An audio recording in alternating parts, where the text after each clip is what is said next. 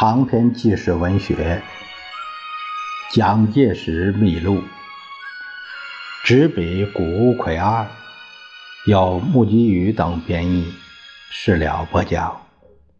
第三十五章：波茨坦宣言。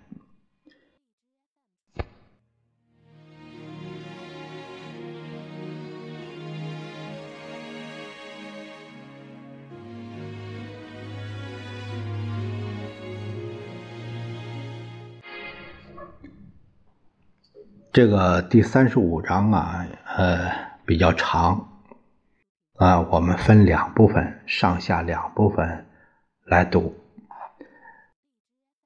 今天先看一下上部分，在中国战场的日本陆军也在做垂死的最后挣扎，制空权完全归于盟军掌握。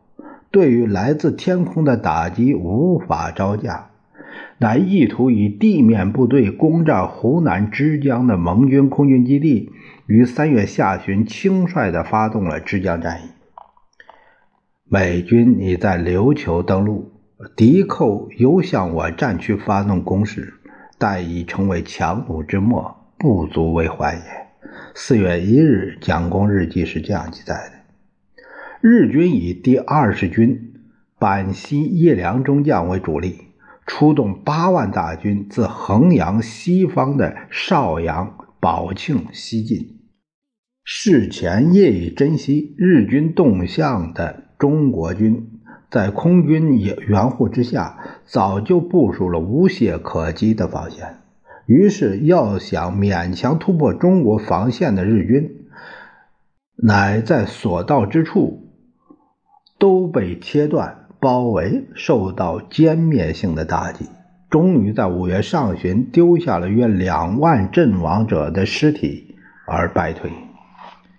这个枝江战役是日军所发动的最后一次大战，在这一次战役中，很明显的证明了敌我战斗力业已逆转。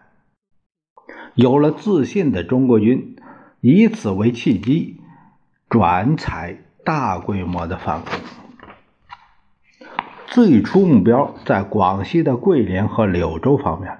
四月二十七日，由张发奎任司令官的第二方面军展开了攻势。五月二十七日，收复南宁，并及尾追遁逃的日军北上。另一方面，汤恩伯司令官指挥第三方面军自桂西进攻。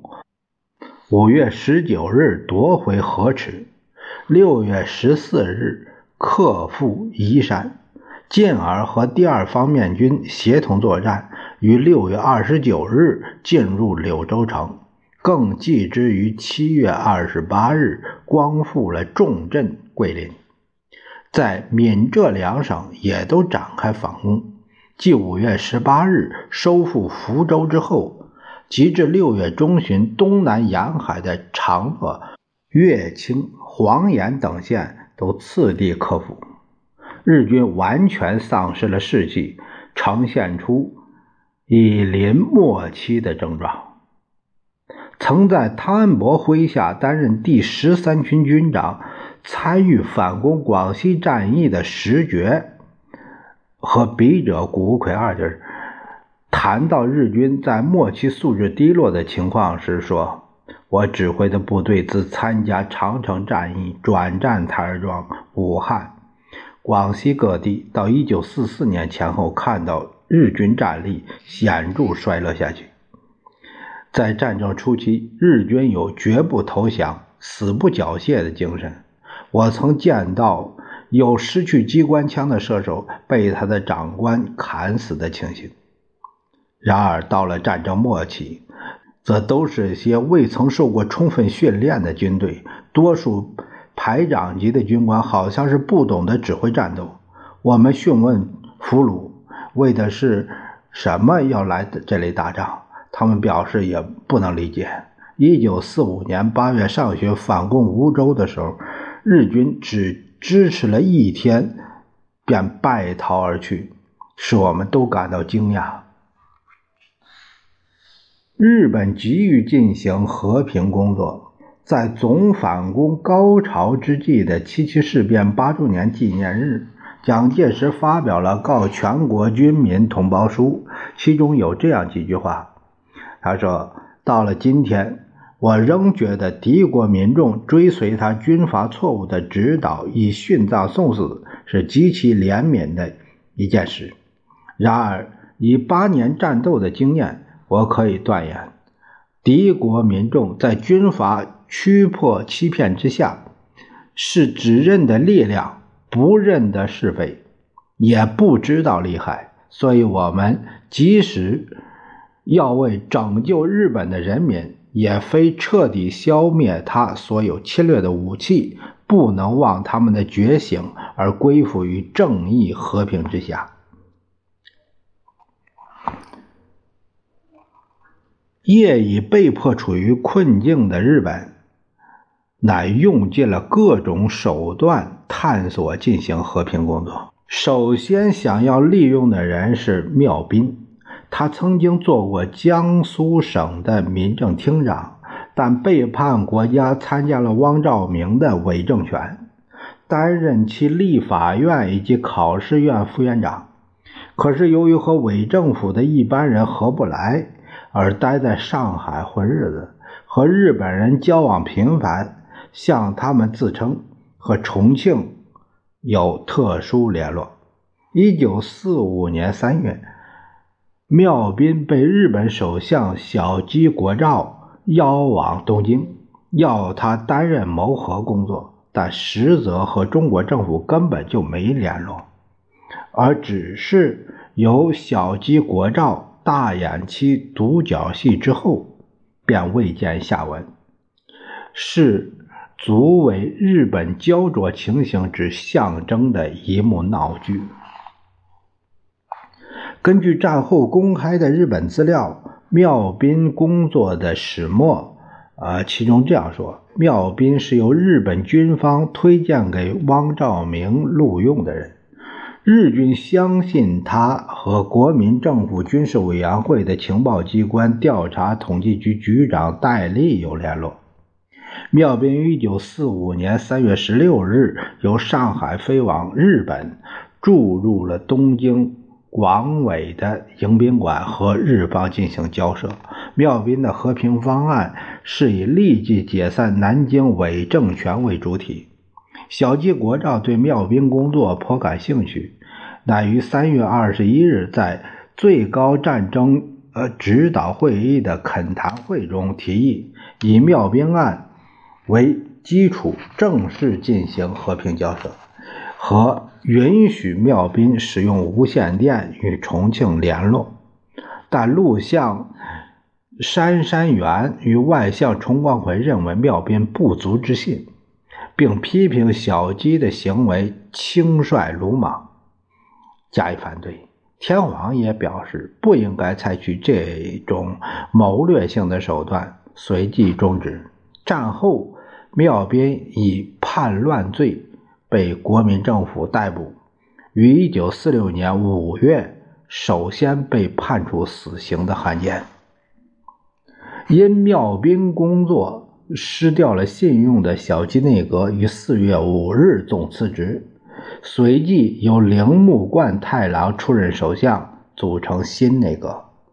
铃木就任以后，连日听取重臣及枢密院元老们的意见，大多主张停战讲和。袁济依据这些意见，一在多方面进行和平工作。五月十四日，对于日本情势有所分析的统计局局长戴笠向蒋总统提出报告。他说，五月四日曾由敌驻沪公使土田丰及大本营高级军官数人要求在沪之严惠庆、李思浩等一同来渝进夜军座，祈求谈判和平。严等婉辞。像这一类的工作，简直是病急乱投医。看清了日本失败的趋势，而在行动上毫无疏漏的，乃是苏联。在许多活动中，有于1945年2月在黑海沿岸之雅尔塔所举行的罗斯福、丘吉尔、斯大林三国首脑会议，竟然得于英美缔结了决定中国命运的密约。由于这个雅尔塔密约牺牺牲中国主权给予共产主义者的事实，在蒋介石秘录开始连载之际，就是单行本第一册就已经做了详细的介绍。现在就美、英、苏三国所关涉到的中国大国外交活动，再做一点说明。雅尔塔会议是不是会给中国带来不幸的结果呢？这一个危剧，蒋介石是在那个会议揭幕之后就有预感。盖丘吉尔固持其殖民地主义的本国利益，而受了共产主义者的宣传之所欺骗的罗斯福。也正逐渐有对中国冷淡的趋向，这样的两个人将受到充满着攘夺利权野心的斯大林之所影响的可能性是非常大的。二月八日，蒋公的日记写道：“今日见罗秋斯黑海会议第一次公报，一如所料。”其果于英俄，皆以牺牲我乎？二月二十二日日记上周反省录中，他记道：俄国对我交涉前沿，中共态度转劣，当受三国会议之影响也。但于毫不动心，无论其态度好坏，必待罗斯福之来报，详细其内容。而后再定方针，此时不必臆测，更不必焦灼也。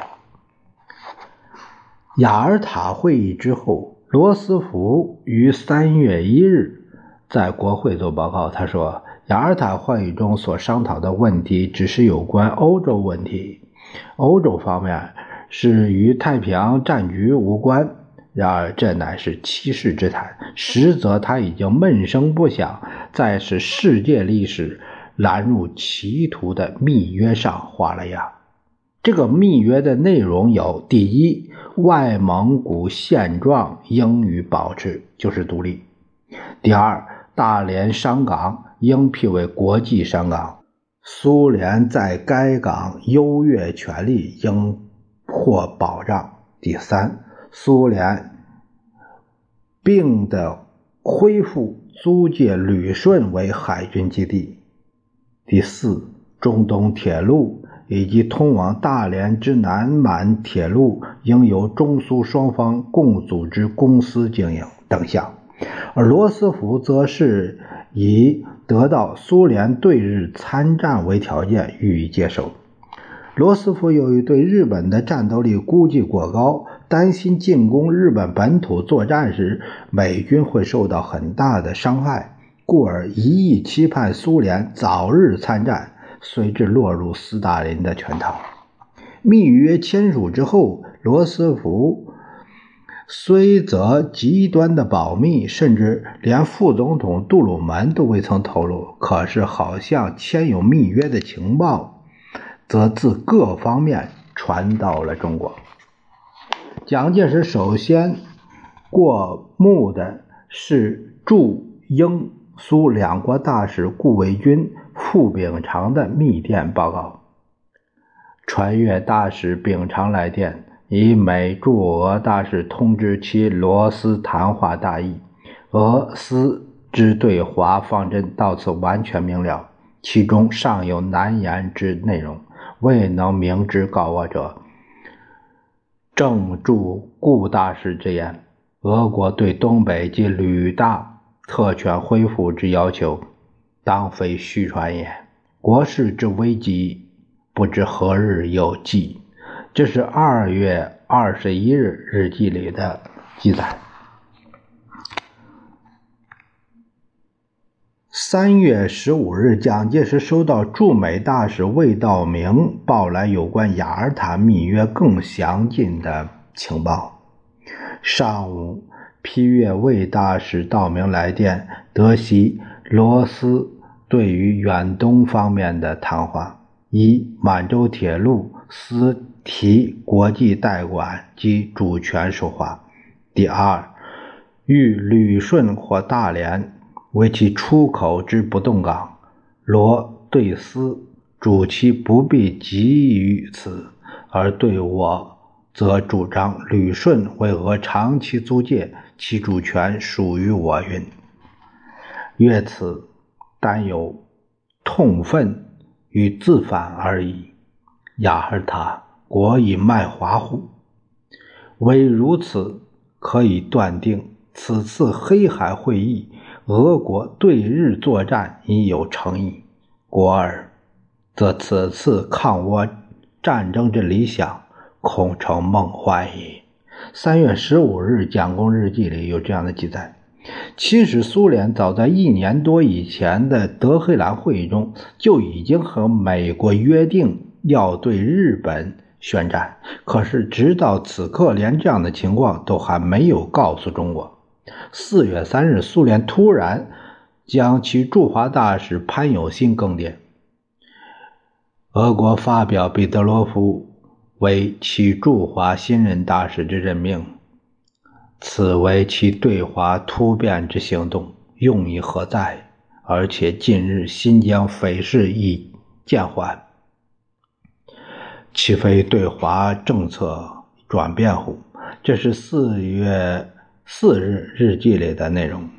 彼得罗夫任用之后，是为了行将到来的中苏交涉的一步棋子。在蒋介石秘录开始之际就已经提到过，彼得罗夫六月十二日以雅尔塔密约为后盾，向蒋介石要求进行中苏交涉，并强硬提出租借旅顺等五项先决条件。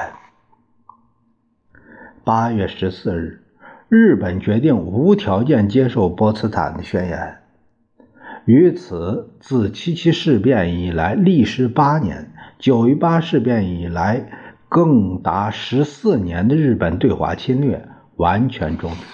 八月十五日，在日本天皇向其国民广播接受波茨坦宣言的一小时之前，蒋介石亲临重庆中央广播电台，面对着麦克风发表了抗战胜利对全国军民及全世界人士广播演说，传播到全中国乃至全世界。在这个演说中，蒋介石回顾八年之间中国人所遭受的痛苦与牺牲，希望这是世界最后的战争，同时禁止对日本施予报复，强调人道，不念旧恶及与人为善。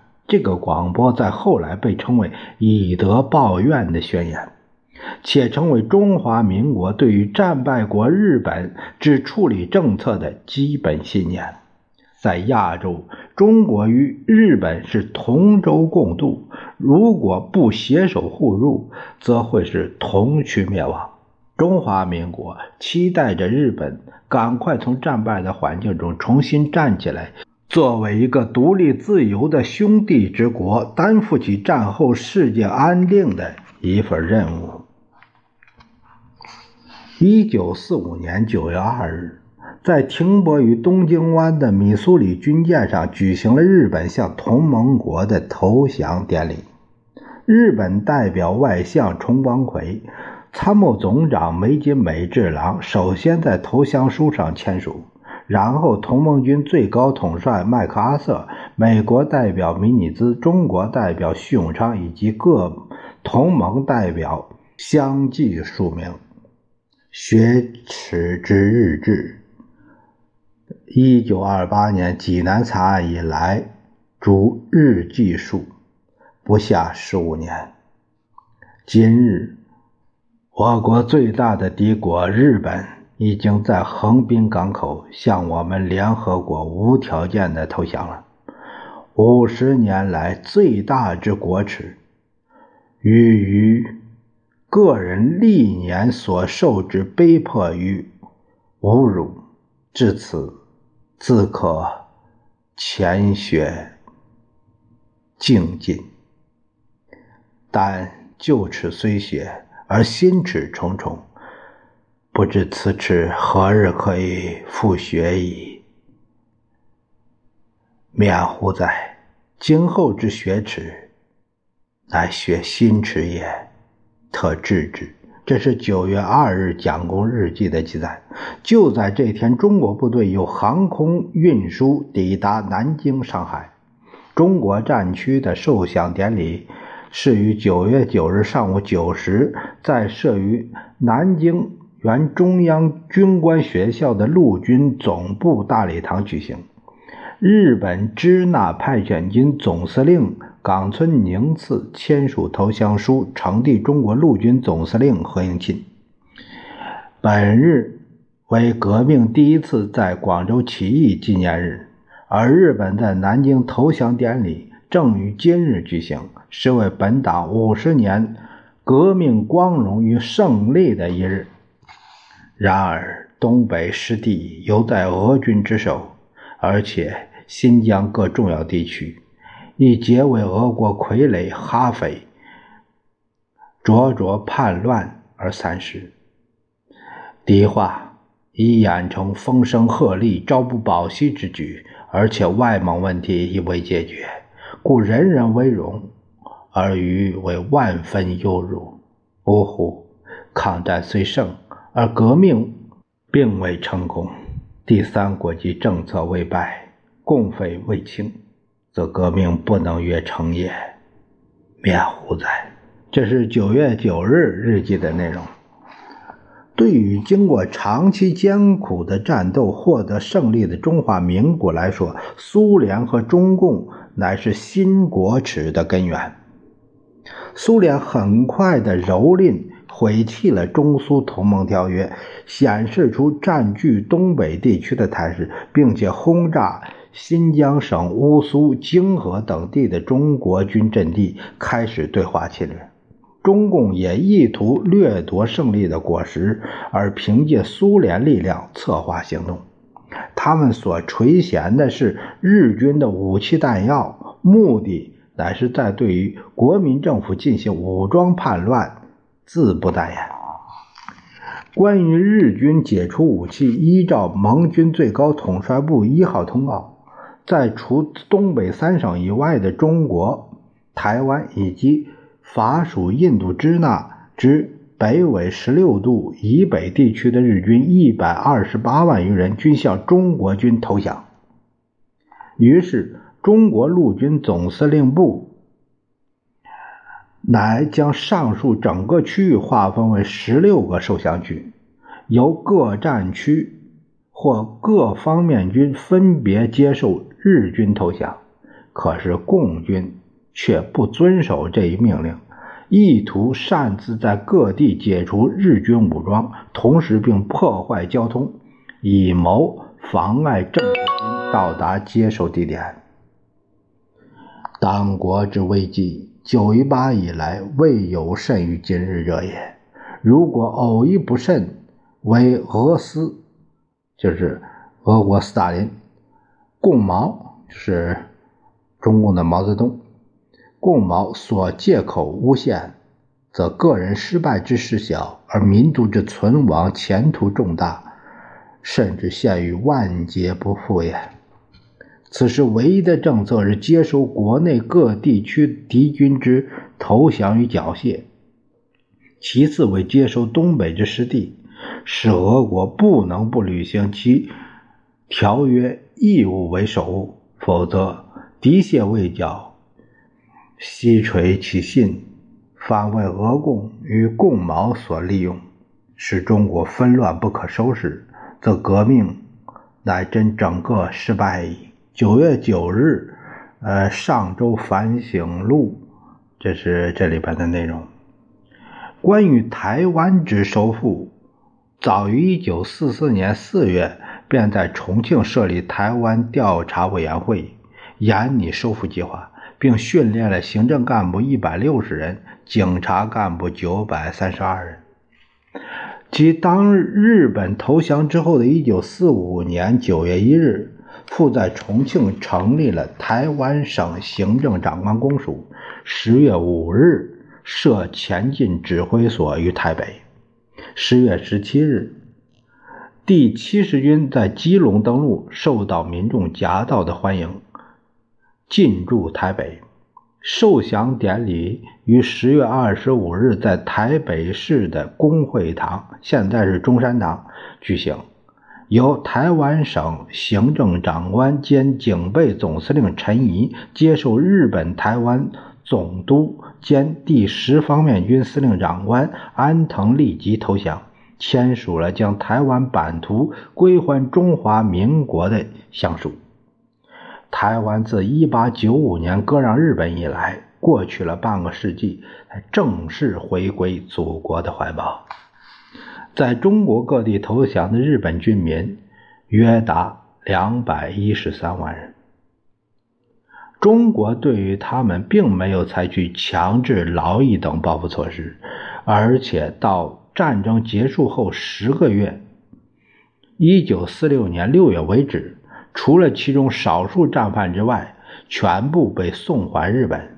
这个情形在《秘录》开始连载时已经提到。